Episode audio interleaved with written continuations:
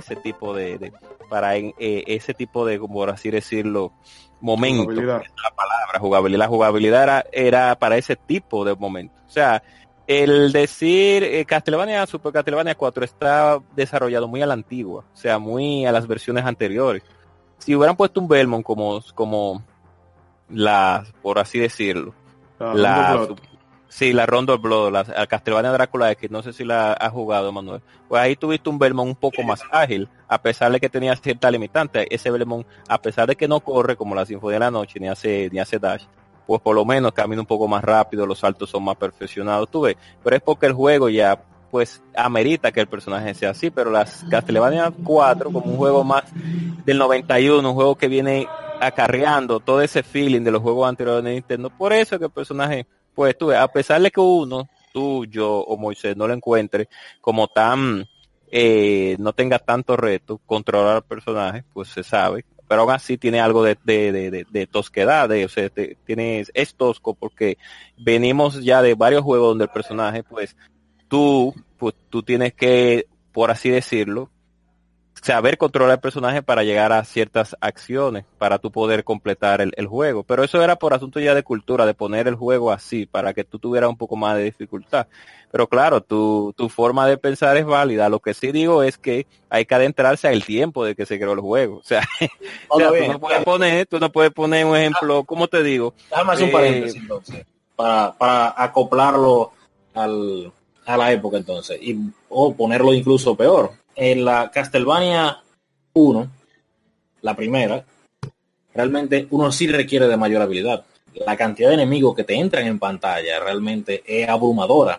Tú tienes ahí que eh, saltar, atacar, saltar, atacar, saltar, atacar y no y realmente no eh, no dejar puntos ciegos porque realmente eh, la cantidad de enemigos que entran es mayor. Ahí realmente tú sí requieres de perfeccionarte como, como jugador para pero, subir, pero, no hay, pero no hay, claro, pero que no tú no tienes forma de cómo hacer upgrade al, al personaje, un mínimo de esfuerzo, de tratar de entender cuáles son las mecánicas y ponerlas a, y aplicarlas, y tú te vas a dar cuenta de que ese juego te va a dar mucho.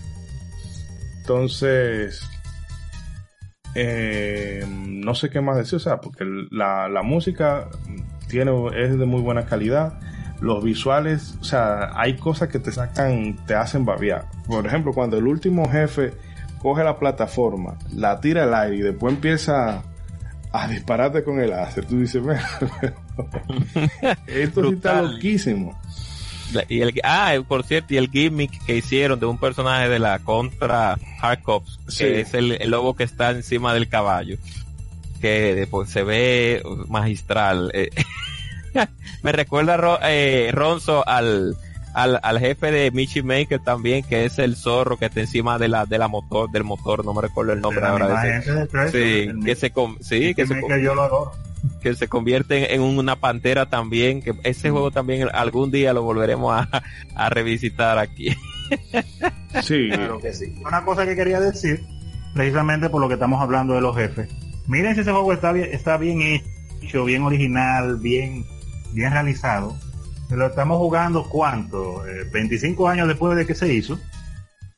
Con experiencia por pipa de muchísimos juegos que han salido y generaciones de consolas. Y aún así uno ve cosas ahí que uno dice, con esos jefes uno dice, oye, pero yo nunca había visto una cosa así.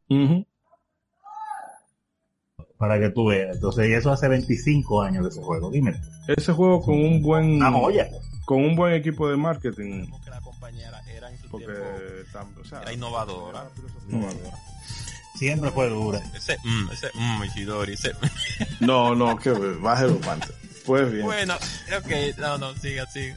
Eh, Ronzo, si quiere agregar algo. No, yo iba, ¿qué puedo decir? En mi caso personal, a mí me sorprendió mucho el conocimiento del Master System porque yo conocí viendo las consolas de Nintendo y la primera consola de Sega que conocí pues fue el, Sega Entonces nunca llegué a experimentar el Master System hasta mucho después y cuando lo vine a experimentar y vi el power que tenía la consola dije, pero carajo, ¿y cómo fue que le ganaron a eso? Es el asunto. Que se ha demostrado se ha demostrado generación tras generación que necesariamente o no necesariamente la consola más potente es la, la que gana la, la oh. generación, por decirlo así. Oh. Oh. Eh, yo creo que al revés. Me explico. Se ha demostrado muchas veces. Mm. De hecho, si tú, lo, si tú lo buscas generación por generación, la única generación que yo recuerde ahora la, eh, son las, de las generaciones que oficialmente la consola más fuerte es la que tiene la percepción de que es la mejor. Eh, ahora con el Play 4. Ahora. Ahora con el Play 4, déjame ver. ¿Y ya? Hay un ligero, con el Super Nintendo hay algo ligero, pero no así tan abrumador. Que no tenía el Blast Processing. Super Nintendo era mejor que Genesis, la, como técnicamente en todo, menos en la capacidad de procesamiento, pero la consola era mejor. Mm. Lo que sucede es que en esa generación, bueno, de ese tema que estamos hablando, Nintendo versus Sega en 16 bits tuvieron altos y bajos cada uno. Cada uno en algún momento estuvo arriba y otro abajo. De hecho, en mi, en mi memoria, esa fue la generación donde yo más disfruté eh, lo, que ofrecía cada compañía, porque de, verdad de los dos lados había, creemos, calidad, calidad. Hmm. mucha calidad. Pero y se tiraban duro. Al final Donkey Kong hizo muchos clavos, muchos clavos también. En ambas, de ambos lados había muchos clavos. No, no, sí. tú nunca juegas un clavo porque te. Ah, dime, tú, nunca, tú nunca juegas un clavo. La gente habla de los clavos. No, no, que yo soy un no, yo soy un clavero. Eh, Erian se la agarra, se monta en su DeLorean y empieza a buscar clavos como sí. Por Eriancel he descubierto yo cosas como Laura, Barney. déjame decir esto. Déjame decir esto. Eh, Edric, Eriancel es el Angry Video Game Nerd dominicano. Ya tú sabes si él busca clavo. Eh, bueno, lo que pasa. Cosas oscuras que yo vea acá. ¿Dónde? Y de así de barata el ¿De qué? Eso es unos Goomba con casa.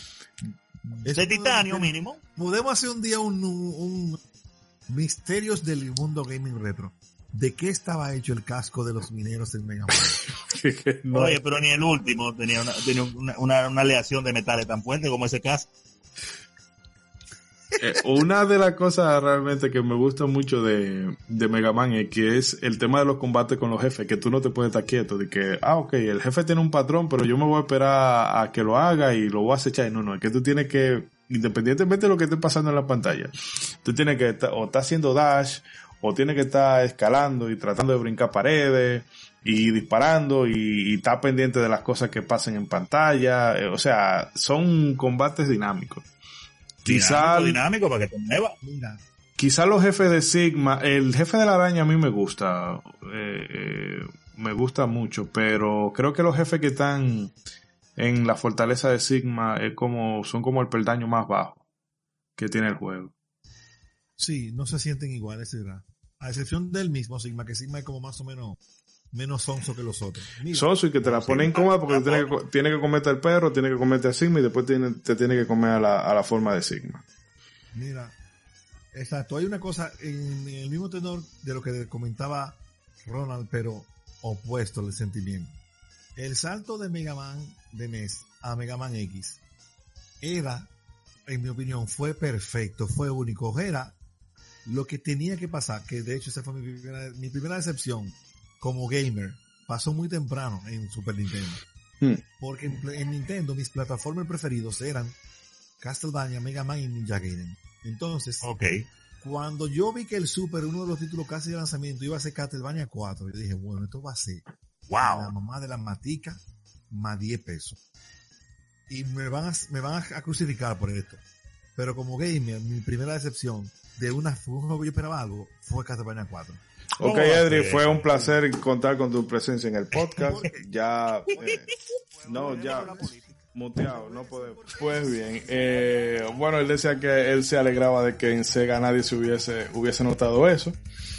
Y una de las cosas que me parece interesante es que el nombre que le iban a poner inicialmente a Sonic era Needle Mouse. ¿Y qué Needle Mouse? Oye. El ratón aguja. El ratón, aguja. Oye, oye, qué, oye, qué feo se oye ese, que ratón aguja. Oye, qué, qué, oye, qué mal se oye. ¿Usted sabe a qué me, a qué me acordó eso? Hola Spider-Man, soy la aguja dinámica. Ay, Dios mío, no. Los nombres propios no deben traducirse. Ay, Dios mío. Eso me, Bueno, no, no iba a decir un comentario que no tenía nada que ver sobre RPG Maker, pero RPG Maker, no, pero está bien. Habla eh, conmigo. Yo, yo, te, salvo. Chiste interno, un día. Chiste interno, señor. Un día, un día lo haré. Saludos a Maxi, saludos a Maxi, nuestro primo que debe estar escuchando el podcast. Saludos a Max. por cierto, sí, saludos a Max, que por cierto, copió Max de Final Fantasy 1, que el, el, el RPG Maker, el último jefe está en el primer pueblo, igual que Final Fantasy 1. sí, el resumen para el público, para que no se quede con la duda. Max sí es un primo de nosotros que en los tiempos que salieron los primeros RPG Maker, pues se, se dispuso a hacer un RPG, pero es un RPG un poco particular. Tú, Cierro ahí el, paréntesis. Tú, un solo pueblo. Tú y Oye, ¿cómo? un solo pueblo. El jefe final estaba en el pueblo. Y entonces, lo que a mí, la, con nosotros no, nos dio más risa fue cuando tú ibas a grabar. Y que habla conmigo, yo te, salvo. Yo te salvo. Pero bueno. Eh, pues bien, con este nombre de la, mouse, la, la, rata agujeta agujetas se le iban a poner en, en eh, si, si, hubiera sido español, esto es España, o si latinoamericano. Esto lo, consiguió gracias a una habilidad, a una hábil estrategia de marketing, pero sobre todo al éxito incuestionable del primer Super Mario Bros., el cual llegó a vender 29 millones de copias solo en esta región y 40 millones a nivel global. Con estas cifras, la empresa no dudó en poner al equipo Research and Development 4 que estuvo detrás del desarrollo del primer clásico de NES a trabajar en una secuela. Cabe resaltar que este equipo, Research and Development 4, estaba compuesto por varios pesos pesados de la compañía como son Shigeru Miyamoto, Takashi Tezuka y Koji Kondo. Pues este equipo había desarrollado previamente una versión para arcade del primer Mario, la cual se conoce como Versus Super Mario Bros y en este título se incluían niveles del juego de NES, así como unos nuevos, más desafiantes. El equipo quedó entusiasmado con los diseños de esos niveles tan retadores que fue la fórmula que tomaron para desarrollar Super Mario Bros. 2, la versión japonesa, claro está. Hay una... Eh, diga, diga primero. Una cosa que hay que yo quiero comentar es la figura de Takashi Tezuka, que en realidad está eh, muy, de hecho, en todo lo que ha estado Miyamoto, Miyamoto ha puesto la idea, pero básicamente ha sido Tezuka el que ha metido mano. el que la desarrolla. Dígase Zelda, dígase Mario, dígase, eh, qué sé yo, lo, lo mismo Yoshi Island, en fin, que el tipo ha estado metido en cualquier cosa que la gente tiende a darle el crédito, absoluto a, a Miyamoto. Takashi Tezuka es el que ha metido mano él es que ha guayado la yuca realmente. Miyamoto eh, eh, fue como nuestro querido Juan Pablo Duarte y ah, ya ahorita no va a llegar un season DC del Instituto Duartiano, pero en fin. Cabe mencionar eso, sí, está muy fuerte. ah, no, no, no, no. Eh, siga, siga, continúa, continúa. se eliminaron la referencia al canibalismo que hay en esta villa cerca de, de Angkor Wat. Que te, eh, sí, porque en la traducción te hacen ver que fue que se murieron de hambre. Y no fue que se murieron. Y no fue que se murieron de hambre, fue que los tigueritos tuvieron que comerse a los papás para poder sobrevivir. El diatre. Mierda. Qué fuerte. Sí, pero muy fuerte. ¿eh? que hay una, en, eh, después cuando uno ve en la escena, cuando hay un muchacho, porque también eso me gusta de, de Illusion of Gaia, que es como un, poco realista en ese aspecto, de que tú llegas a un sitio, esa gente no habla el idioma, ustedes no se entienden eh, con hablando, sino mediante señas, bueno, y él le hace seña a Will de que lo acompañe, y se ven unos esqueletos, y el niño, te, te dejan ver que el niño está llorando por eso. Pero tú crees, ah, bueno, fue que se le murió la mamá o el papá. No, no, fue que él tuvo que comerse el papá para poder sobrevivir. se lo comieron, ay Dios mío. Oh my God. Eso me recuerda mucho a, Forbidden Siren, donde hay uno de los personajes cuyo final se queda atrapado en un lugar, una niña, y mm. ella tiene que terminar realizando canibalismo, pero comiéndose los monstruos. ya es otro tema. no, por lo menos lo, lo, endulzan un ching aquí, porque tú dices, bueno, son monstruos, pero que te digan, no, ese tuvo que comer otra gente. Simón, no, el látigo era está, está fuerte. No exacto, él tiraba para ocho sitios y los enemigos no van para adelante y para atrás, un lío. Pero, volviendo a Axelite. Volviendo a claro, volviendo a Axelite. La música de Axelite, de Axelite tiene una cosa que, que yo, eh, que, que yo recuerde ahora, ese es no, yo creo que hay más. Pero es uno de los pocos juegos de Super Nintendo que tiene una música específica para cada jefe. Los stage tienen su música única y los jefes también.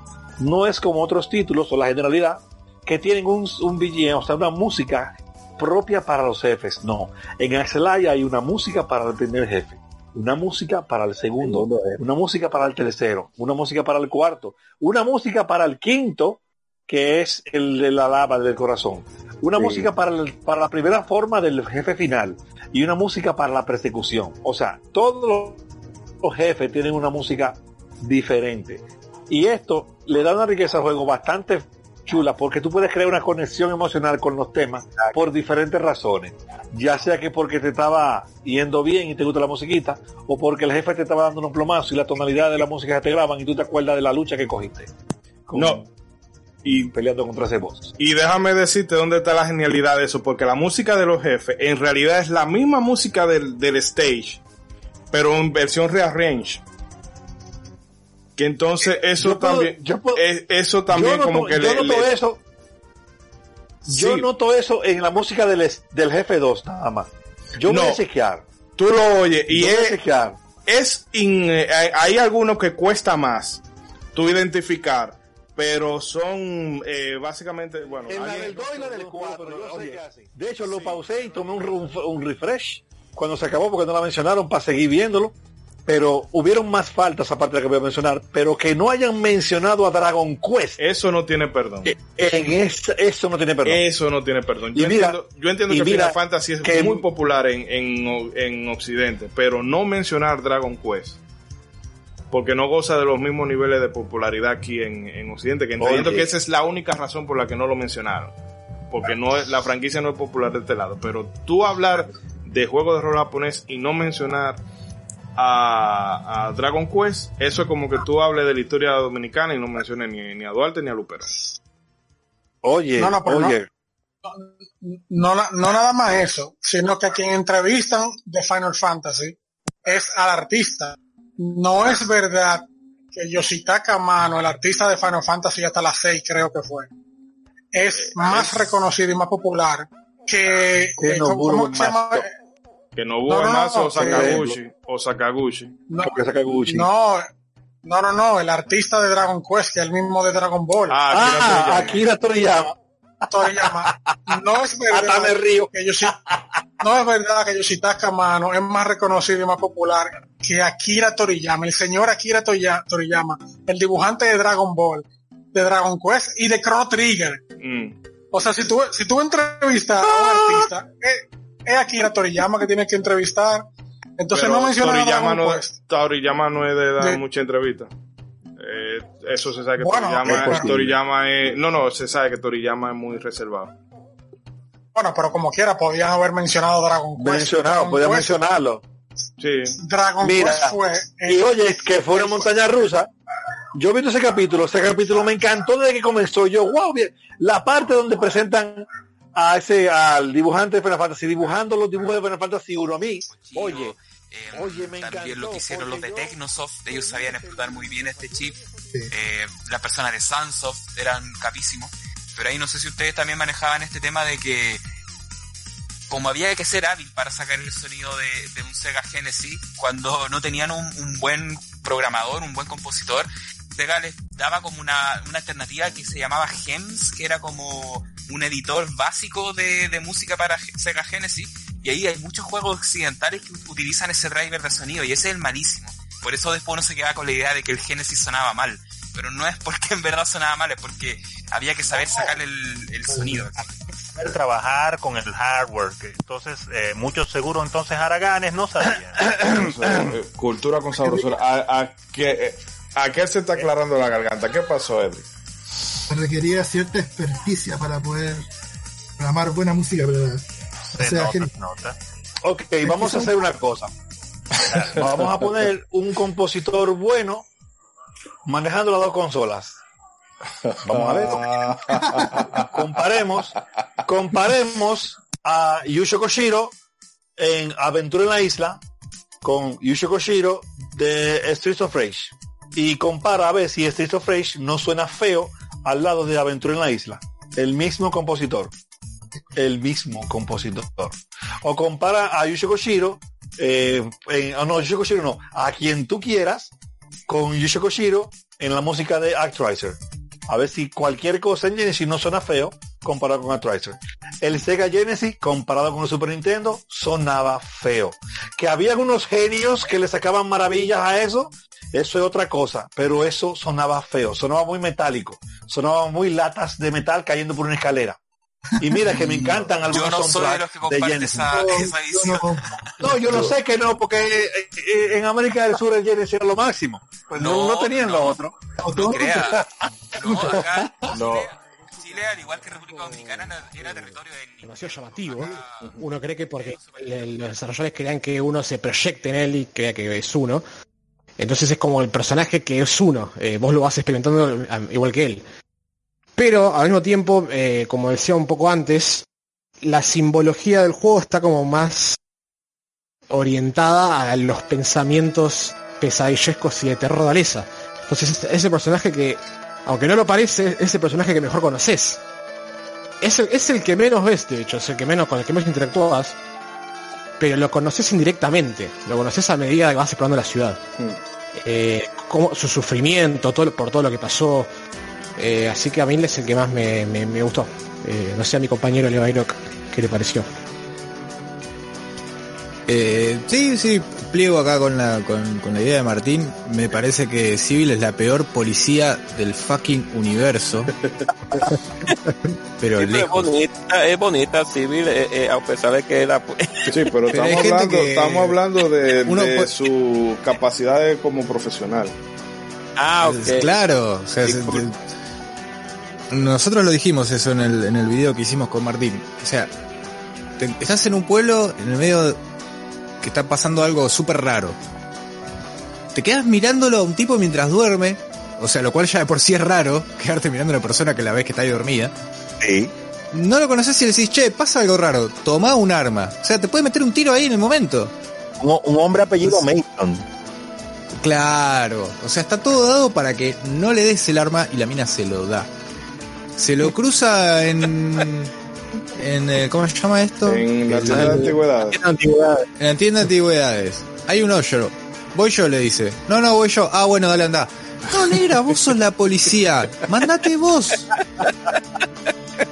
¿Qué haces? No, es definitivamente la peor policía del mundo. Está, cuando se manda el... Harry se manda por todos lados y nunca lo ven. Ella se está metiendo en el parque de diversiones y pa, la bajan. No, no, es. Es la peor policía de la historia de los videojuegos, por lo menos. Es que, es que ella no eh, encuentra a nadie en, el, en, el, en, en, en, la, en la ciudad. Pero me pareció extraño de que si tú eliminaste al tipo que te hizo la maldición, ¿por qué no regenera tu forma? Pero bueno, vamos a. Ya, eso es pecata minuto. No, de hecho, cuando, cuando tú ves el pasado de, de Glenn, tú lo ves humano. Esa es la primera vez que tú lo ves humano. Ya no, no, pero... Para dejarlo con la forma, sí. Sí, no, yo, pero después de que tú matas a Magus, que se supone que fue, se supone no, es que él echó la maldición y uno entendería que eso debería ponerle fin. Ah, sí, pero tú sabes, el guion no jugó a su favor. Sí, el plot armor. Eh, y Apa, ¿tú nos ibas a comentar? Que precisamente para aquellos, sobre todo nuestros amigos en Europa, que son enfermos con Final Fantasy VII, Masa Tocato también fue responsable de partes del guion de Final Fantasy VII. O sea que el hombre tiene un pedigree y su madre. Pero el luto. Y ya, y ya con eso de aportar las ideas de las triple técnicas, va a haber que postrarse, hacerle un doguesa cuando si uno llega a conocerlo ese caballero. Se lo ha ganado. La idea de las triple tech y, y los asuntos de los distintos finales. Son de las cosas que más se mencionan de ese juego, de las cosas que más, principalmente en el tiempo que salió, que más sorprendieron y todavía son cosas que no se, no se han vuelto a ver como bien hechas, como se, como quedaron en Chrono Trigger, que uno las sentía bien, como diríamos, orgánicas, o sea, que iban bien, porque hay juegos que han implementado esos asuntos de triple técnica, pero no se sienten como tan bien. Exacto, en Suicoden hacen eso, que tú puedes mezclar distintas runas y se ven muy espectaculares, pero no tienen la misma organicidad que pudieran exhibirse en un Chrono Trigger.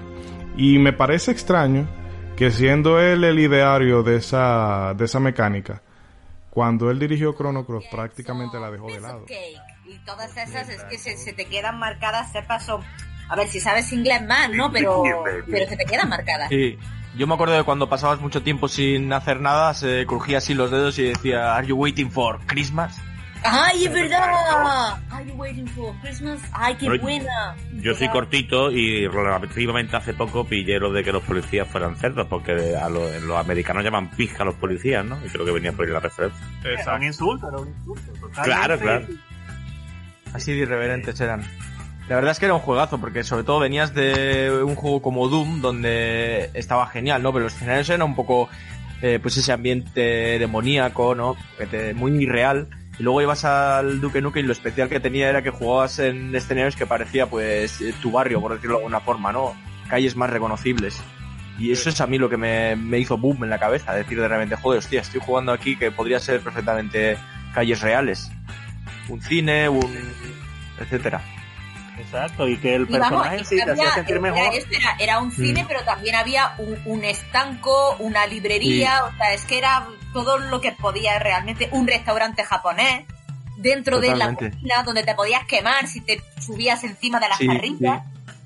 Yo creo que era la primera vez que veía un videojuego donde el escenario eh, era tan importante o me hacía no es porque en Doom creo que, bueno, sí, el escenario juega un papel importante, pero lo que más era el Yo creo que más simple, si entraba en la lava te quemaba, pero, pero poco más, en sentido quiero decir que es bastante más lógico, pero lo del Duke Nukem, que además había una parte en la que tenías que entrar por las parrillas, que era como una especie, como en un restaurante de sushi, era como recto, o sea, era circular, entonces tenías, para encontrar un corazón de estos biónicos, el corazón típico azul, tenías que entrar dentro de las parrillas y hacer el recorrido en redondo quemándote. Sí.